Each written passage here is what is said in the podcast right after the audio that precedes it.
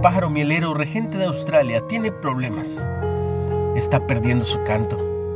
Aunque la especie abundaba, ahora quedan solo unos 300. Y al quedar tan pocos de los cuales aprender, los machos están olvidando su canto particular y no pueden atraer a las hembras. Felizmente los conservacionistas tienen un plan para rescatarlos. Cantarles.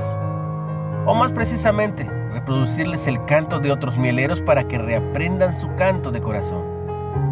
Cuando los machos lo recuperen y vuelvan a atraer a las hembras, se espera que la especie se reproduzca nuevamente.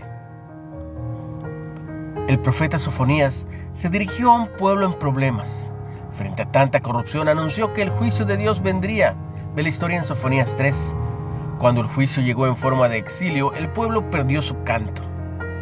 Pero Sofonías previó un tiempo después del juicio, cuando Dios llegaría a su pueblo, perdonaría sus pecados y le cantaría. El Señor se gozará sobre ti con alegría, callará de amor, se regocijará sobre ti con cánticos. Como resultado, el canto de corazón del pueblo sería restaurado.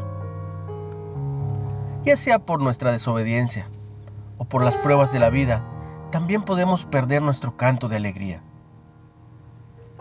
Pero una voz está cantando sobre nosotros melodías de perdón y amor. Escuchémoslos, cantemos con Él. Jesús te está llamando.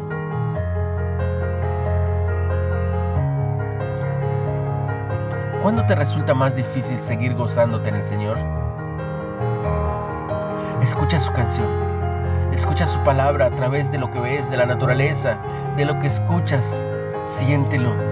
Él está cantando para ti. ¿Qué canción o poema u oración puedes ofrecerle en respuesta a su regocijo sobre ti?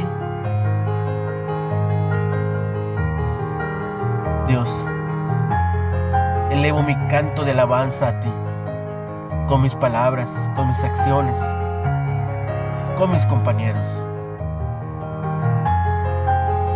Déjame escuchar tu canto. Permíteme escuchar tu canto, Señor, para aprenderlo